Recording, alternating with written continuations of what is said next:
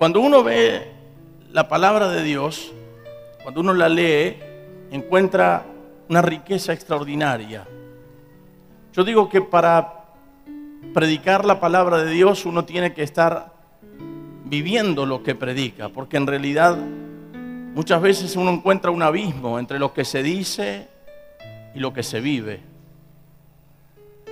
Por eso está ese refrán popular, haz lo que yo te digo, pero no lo que yo hago. Pero cuando hablamos de la palabra, el hombre de Dios, la persona que ministra la palabra, tiene que estar ligada a lo que dice con su boca.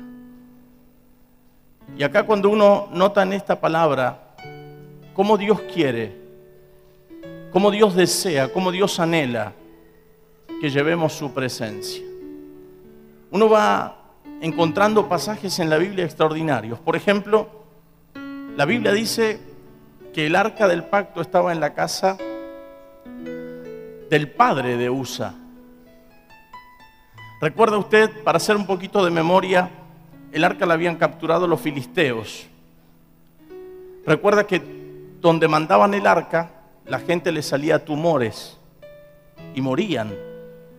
Supuestamente la gente tenía cáncer donde paraba el arca en la tierra filisteo, se enfermaban y morían. Es decir, la, la presencia de Dios para el enemigo era maldición. Llegó un momento donde nadie la quería tener, entonces la devuelven. Llega hasta un lugar, el arca del pacto, y Abinadab, que era el padre de Usa, tiene el arca en su casa un buen tiempo. Acompáñenme, por favor, a Primera de Samuel. No se vaya de este pasaje. Capítulo 7.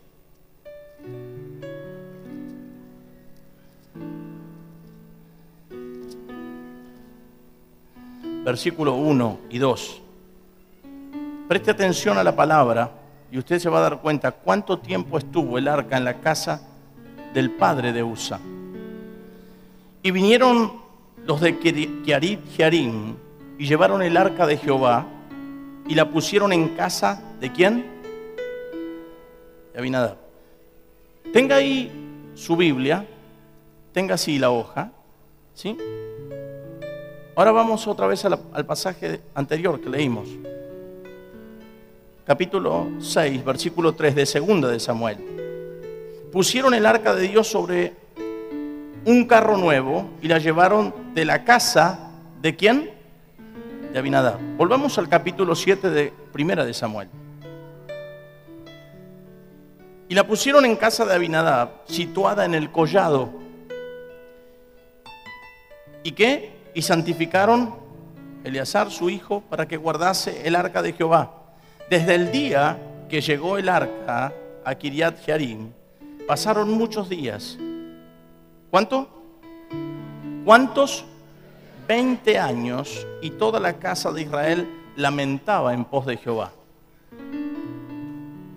Es decir, que luego de tierra filistea, el arca, el arca del pacto es símbolo de la presencia de Dios. ¿Cuántos aman su presencia? Ah, tremenda la presencia. Se manifiesta el Señor y uno se olvida del tiempo, de la comida, del remis, del marido. Se olvida de todo. Arca, símbolo de la presencia de Dios. Así que, como era el símbolo de la presencia, cada vez que iban a la guerra, el arca era un respaldo. Cada vez que hacían un sacrificio, el arca era un respaldo. El arca era el símbolo más supremo para Israel. Estaba en la casa de Abinadab durante cuántos años? 20 años. Y allí vivía Jairo y Usa, que eran sus hijos. Es decir, entonces, que durante 20 años la presencia de Dios vivió en la casa de este hombre.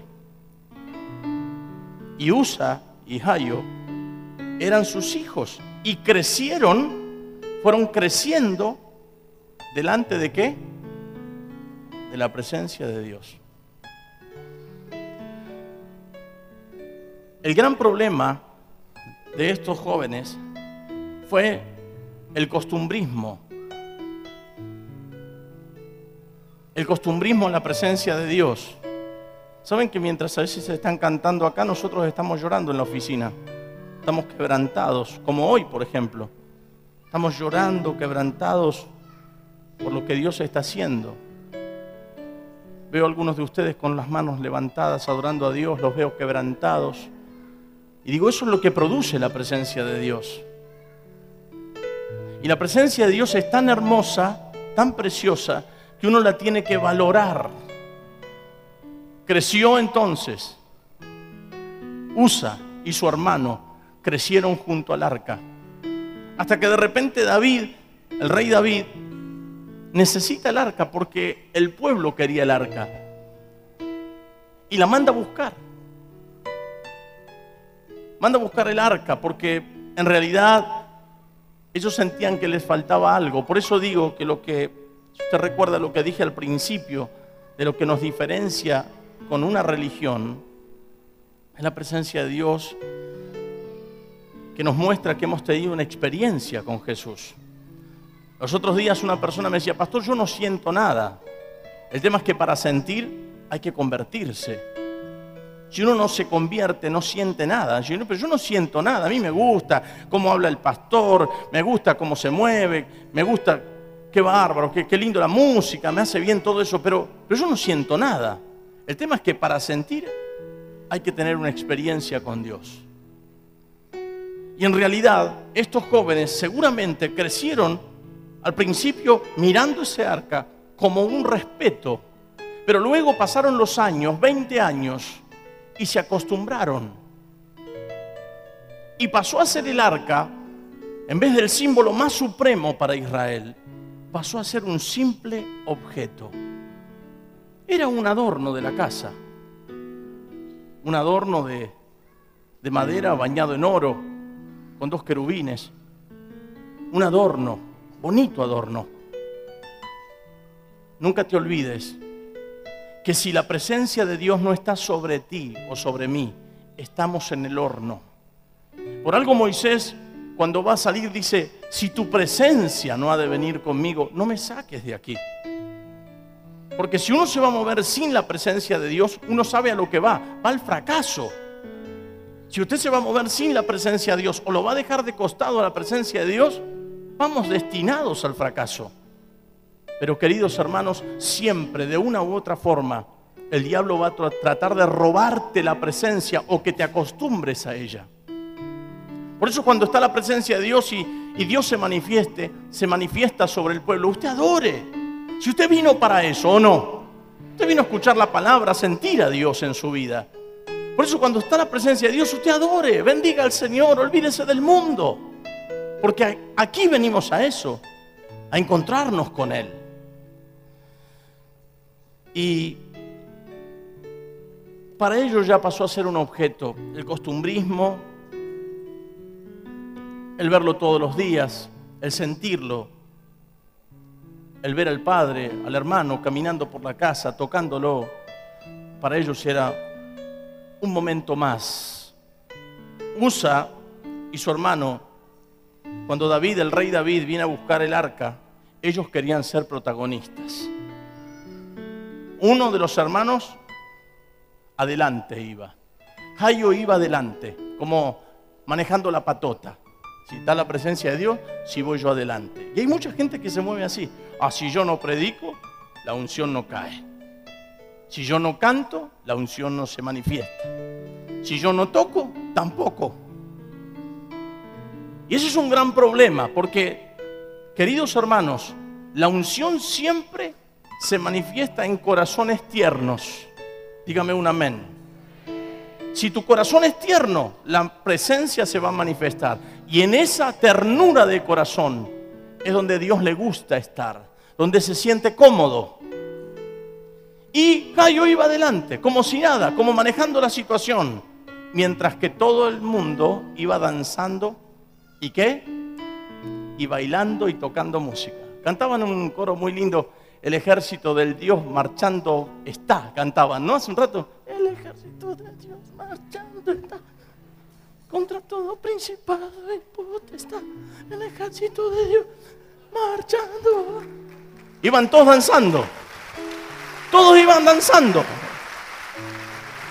Ahora, cuando hay presencia de Dios, hay júbilo. Diga conmigo, hay júbilo. Cuando hay presencia de Dios, hay danza.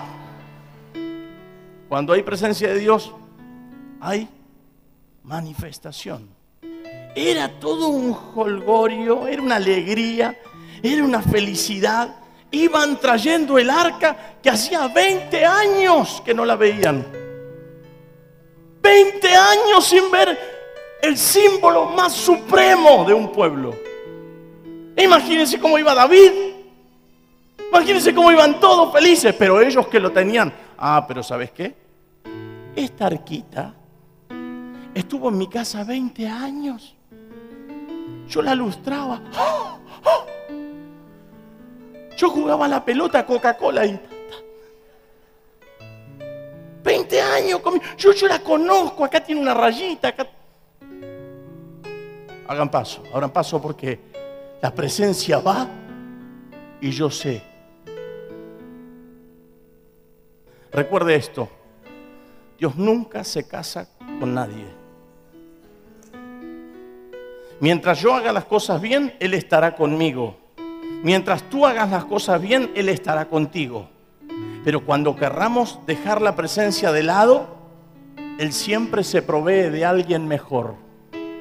Por eso cuando Saúl peca, Dios se provee de David, que era mejor que Saúl.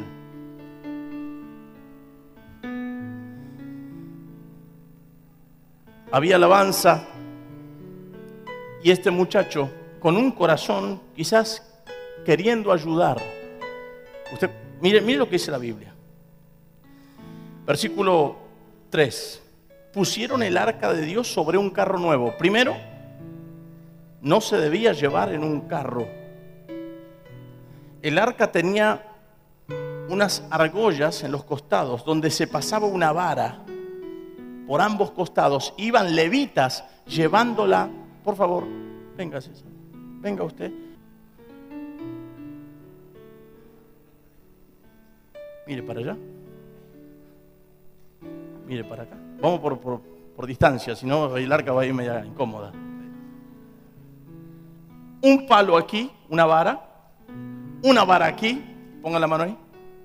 Vamos, vamos a ponernos frente al pueblo así. Una vara ahí. Y el arca venía aquí. Esa era la forma de llevar. Y la debían llevar los levitas. Gracias muchachos. Pero ellos la metieron en un carro.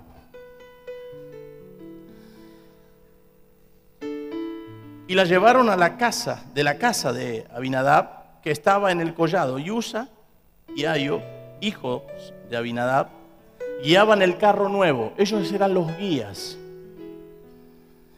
Y cuando la llevaban de la casa que estaba en el collado con el arca de Dios, Ayo iba delante del arca y David y toda la casa de Israel, ¿qué hacía?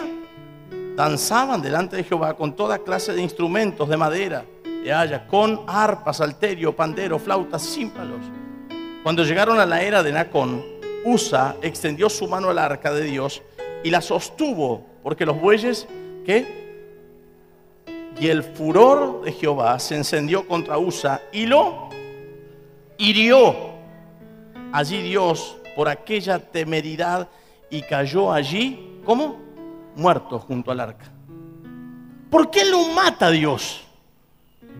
¿Sabe que la presencia de Dios para algunos puede ser muerte, para otros es bendición? Y Dios es tan bueno que nos da soga, nos da soga. Entonces uno se acostumbra a la unción, se acostumbra a, al discernir la atmósfera, se acostumbra a moverse en la unción del Espíritu. Pero solamente nos acostumbramos sin olvidarnos que no somos dueños, sino que somos instrumentos para llevar esa unción y esa presencia. Y ellos creyeron ser dueños. Y cuando, hay, cuando, cuando el carro trastabilla, usa automáticamente, yo, déjame a mí que yo... Y la va a agarrar y se cayó muerto. Y cuando se cayó muerto, ¿usted qué cree? ¿Que siguieron cantando? ¡Ay, se cayó muerto! El ejército de Dios baila. ¡Murió! Tómale el pulso, llámalo a Mariano, tócale el pulso. Está muerto. No, no está muerto, está recontra muerto. Está tan muerto como tieso. Y cayó un temor, porque la presencia de Dios es así. Es preciosa, pero yo he visto muchos que se mueven en la unción, que Dios los usaba tremendamente, que se creyeron los dueños, que si ellos no tocaban, que si ellos no predicaban, que si ellos no enseñaban, nada pasaba. Y nunca jamás será por nuestra capacidad, sino por su presencia.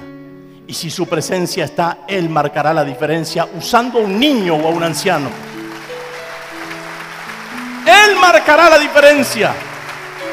Lo que produce la diferencia es la... Cayó muerto y se acabó la fiesta. Diga conmigo, se acabó la fiesta. Pasaron de un júbilo tremendo a un velorio. Mire usted, del júbilo a un velorio. Y David tuvo tanto temor que era un vivo bárbaro David.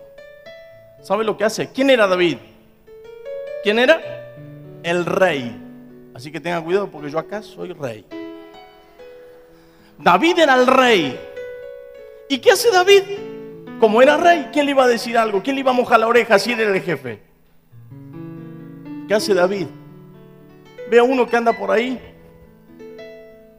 dando vuelta, llamado Obed Edón Geteo. Y dice, vos te vas a llevar el arca a tu casa. Yo, la quiero ni tocar.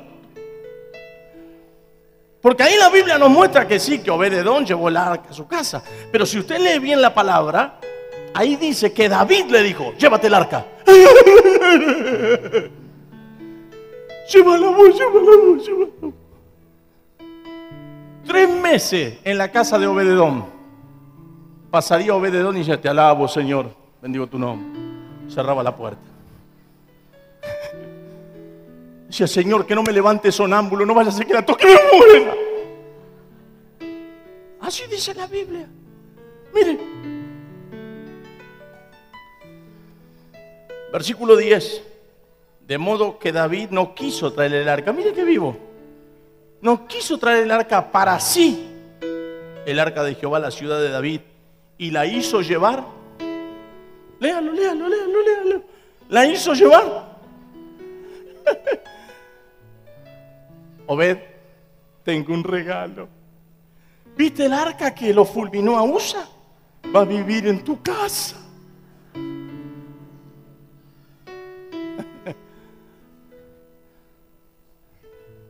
Después de una desgracia como esa, nadie quería el arca. Los filisteos la habían sacado de su tierra. Ahora David dice que se la lleve Obededón. Y Obededón habrá caminado esos tres meses con un temor. ¿Cuántos están de acuerdo conmigo? Se arrodillaría todas las mañanas ante el arca. Te bendigo, Diosito querido pasarían los hijos de Obededón respeto al arca. Nadie jugaba Coca-Cola, nadie hacía nada, todos respetaban el arca. Y dice la Biblia que durante esos tres meses Dios bendijo a Obededón. Léalo. Dice la escritura. Y estuvo el arca de Jehová en casa de Obededón. Geteo, ¿cuántos meses? Y bendijo Jehová a Obededón y a su casa. ¿Por qué cree usted que Dios bendijo a Obededón y a su casa? ¿Por qué cree? Porque el temor produjo respeto.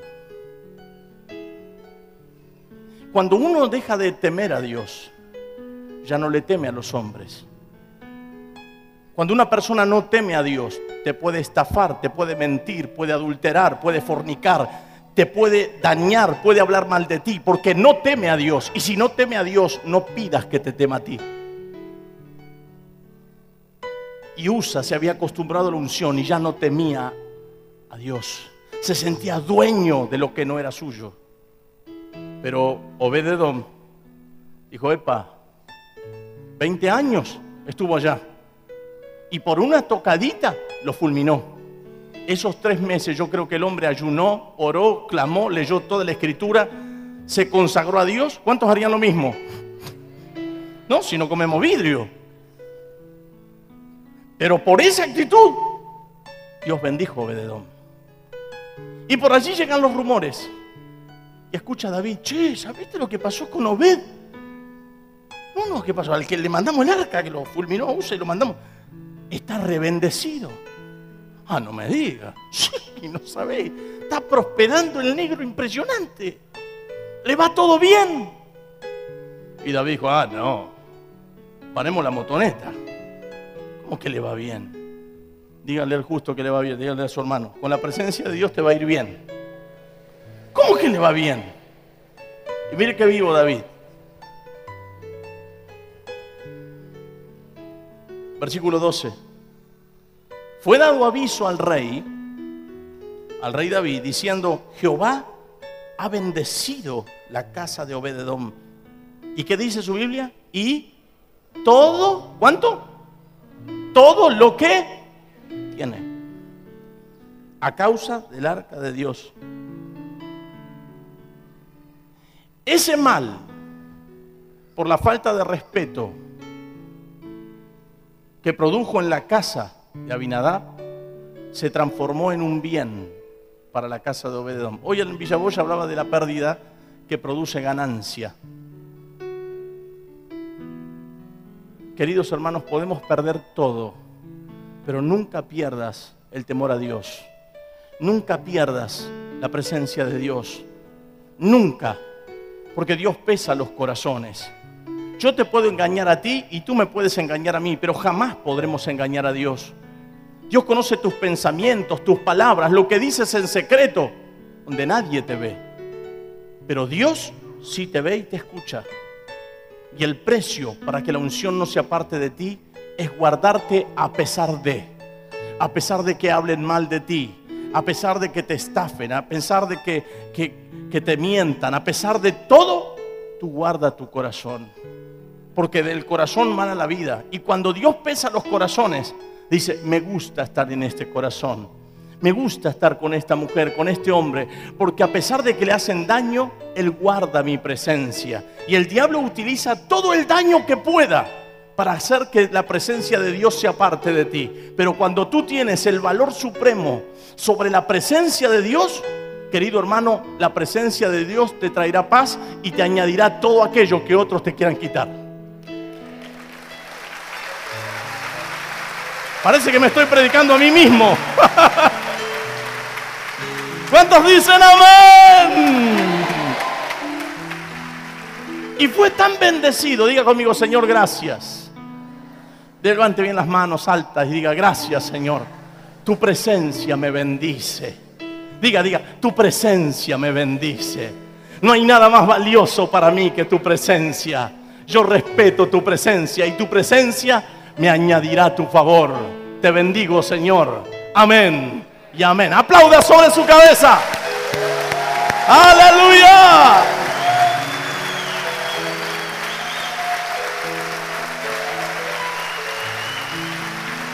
¿Sabe lo que hizo David? A David, al rey David le llamaban pirinola. Toma todo. Dice la palabra de Dios. Fue dado aviso al rey David diciendo, Jehová ha bendecido la casa de Obededón y todo lo que tiene a causa del arca de Dios. Entonces David fue y llevó con alegría el arca de Dios de casa de Obededón a la ciudad de David. Cuando entró a la casa de Obededón, el arca, Obededón estaba así. Pero cuando se llevó, le sacaron el arca de la casa de Obededón, se produjo tristeza en su corazón. Seguramente la quisiera tener más tiempo.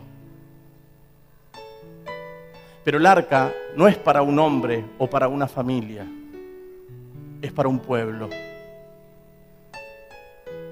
Prestó atención a lo que le dije, les di una perla espiritual. El arca no es propiedad de una persona o de una familia. El arca es propiedad del pueblo, a donde debe moverse. David fue en busca de esa arca que le pertenecía al pueblo a quien Dios amaba. Querido hermano y hermana, el arca, la presencia de Dios, le pertenece al pueblo, le pertenece a usted.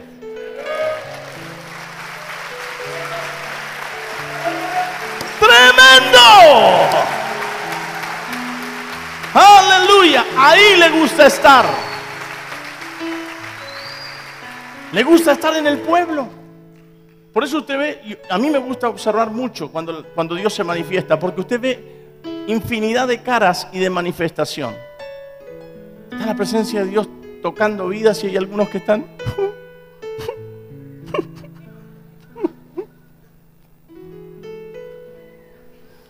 Otros están...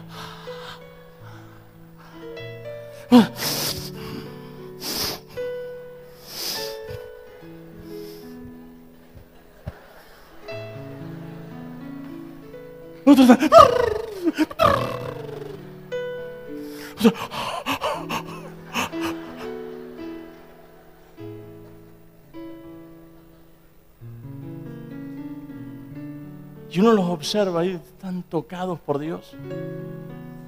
Y yo, como hombre de Dios, miro y observo y digo, ¿cómo te gusta estar en el pueblo? Y te pone al lado un loco que se remanifiesta así. Y algunos lo miran.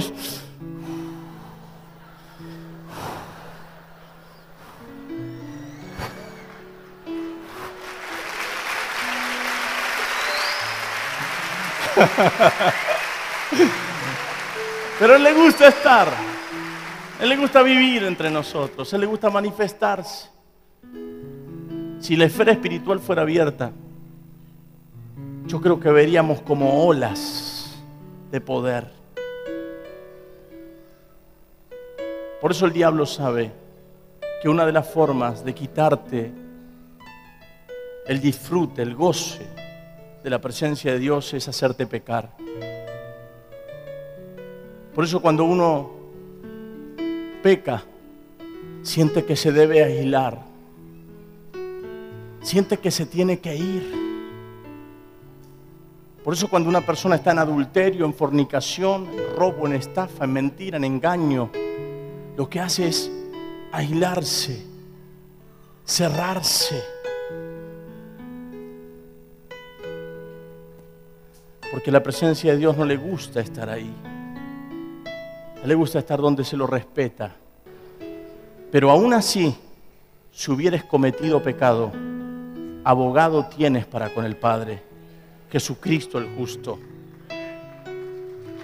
Podemos ir a Él y pedir perdón y arrepentirnos, pero que nada te haga perder lo que se siente en la presencia de Dios. Y termino. David fue y llevó con alegría el arca de Dios de la casa de Obededón a la ciudad de David. Y cuando los que llevaban el arca de Dios habían andado seis pasos, él sacrificó, ¿qué dice? Un buey y un carnero engordado. Hacían dos pasos y sacrificaban.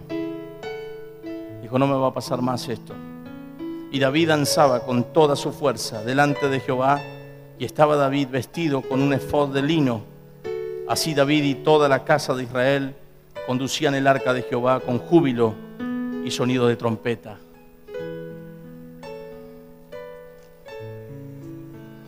El diablo sabe bien que una iglesia sin presencia es una iglesia destinada a morir. El diablo sabe bien que un hijo de Dios o una hija de Dios sin la presencia de Dios tiene sus días contados. El diablo sabe que hay muchos que les gusta sentirse los dueños de la unción y de la presencia. El diablo también sabe que muchos perdieron todo solamente por querer ser ellos. Y recuerde, Jamás Dios se casará con nadie. Está comprometido con nosotros si somos nosotros capaces de ser fieles y respetarlo. Cuando está su presencia, nada es más importante que esa presencia. No es momento para ir al baño, no es momento para ir a comprar chicle, no es momento para andar hablando de cualquier cosa, no es momento para trasladarme o para preguntar cosas incoherentes. El momento de la presencia es el momento más supremo. Te quiero a ti, Señor. Ay, no hay peor cosa, hermano, que usted esté orando y viene alguien. Hermanito, Satana, diablo, te reprendo, Satana. ¿No le pasó? Y ahí parece que te van a quebrar la paleta, te la van a perforar. No, pero no, no entendés que estoy en otra. La presencia de Dios te traerá paz. Recuerde lo que su pastor les dice. No hay nada más hermoso en la vida que caminar en esta presencia. Nada, absolutamente nada, ni todo el oro del mundo, ni toda la riqueza de este mundo se puede comparar a un minuto de su presencia. El mundo le llama emoción, nosotros le decimos experiencia. Y no voy a contaminarme ni en la mente ni en el corazón, aún cuando lucho en mi humanidad. Porque créame que yo también lucho en mi humanidad. Muchas veces las injusticias el dolor, la angustia, la desazón, la mala gente, hace que muchas veces tu corazón se quiebre en dolor. Y el diablo aprovecha esas oportunidades. Pero no.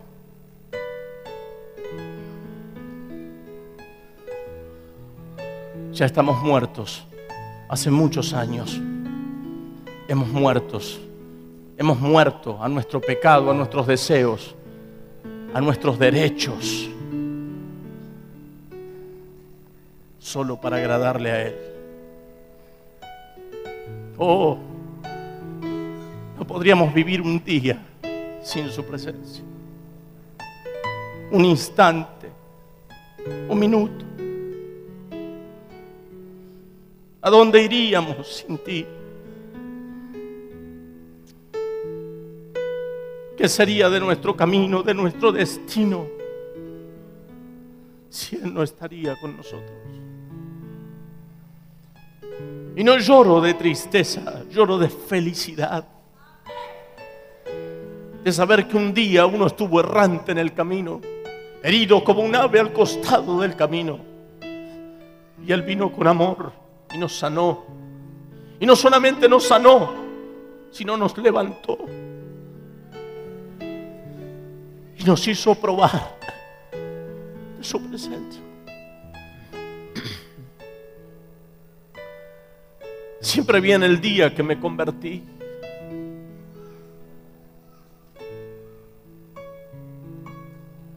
Mes de abril de 1988 en una pequeña iglesia de Villa Celina, pasando al altar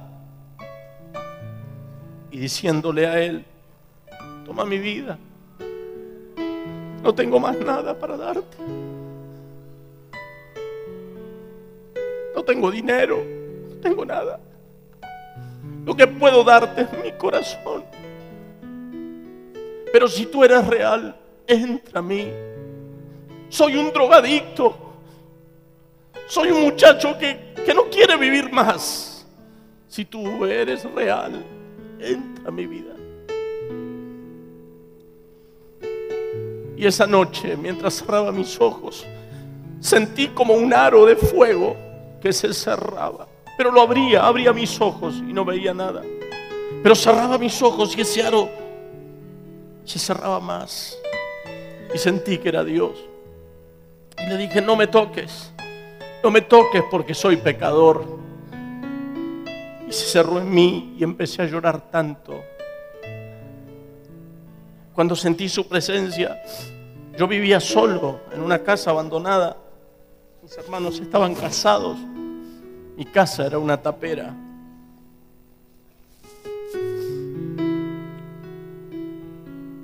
Muchas veces mi cuerpo temblaba por las drogas. Y el diablo me decía, ve y compra. Corre. Y yo decía, no, Dios. Yo no nací con esa basura. Y literalmente yo sentía una mano sobre mi hombro derecho. Abría mis ojos y como estoy volviendo loco. Me daba vuelta y no había nadie, pero cerraba mis ojos y me arrodillaba en mi cama y sentía una mano en mi, en mi hombro derecho. Hoy me doy cuenta que Él tenía un propósito. Ustedes son el propósito. A partir de ese año nunca me aparté. Tuve pruebas, tuve luchas, tuve dificultades. Me encontré con buenos hermanos y con falsos hermanos. Todavía me sigo encontrando con algunos falsos y muchos buenos. Y cuando el diablo me quiere canjear tu justicia, haz justicia. Cuando uno hace justicia, no opera la justicia de Dios. Y digo, Señor, espero la tuya, no la mía. No voy a canjear tu presencia. Y me doy cuenta, queridos hermanos, que vale la pena. Que la gente mala caminará en derrota todos los días de su vida. Pero aquellos que valoran la bendición de Dios, todo lo que ellos tengan será prosperado. Porque saben respetar la bendición y la presencia de Dios. Bendito el día Bendito el día. Bendito el día que lo conocimos. En este camino de la verdad te encontrarás con mucha gente, buena, no tan buena, excelente, mala y recontra mala. Pero tú decides si cambias presencia de Dios por prestar oído a eso. Te encontrarás con líderes buenos, con pastores buenos y otros malos. Te encontrarás con gente que teme a Dios.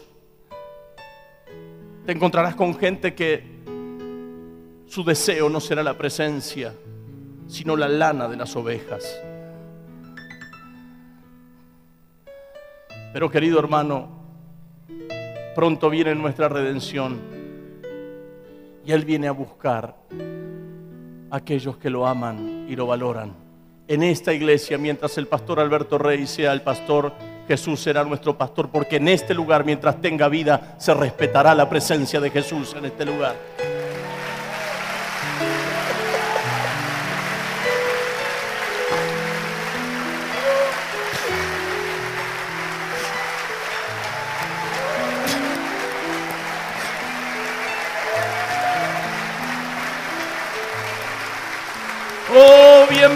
Bienvenido a este lugar.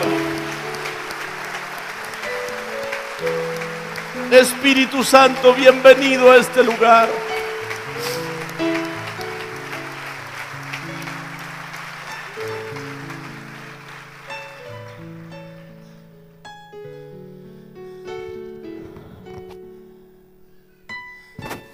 Para mí es fácil predicar en manantial de bendiciones. Tenemos más de 40 pastores. Y a pesar de que soy un pastor joven, entre nosotros hay respeto. Y eso marca la diferencia. No hay lucha de poderes entre nosotros. No hay, no hay luchas de quién predica o quién no.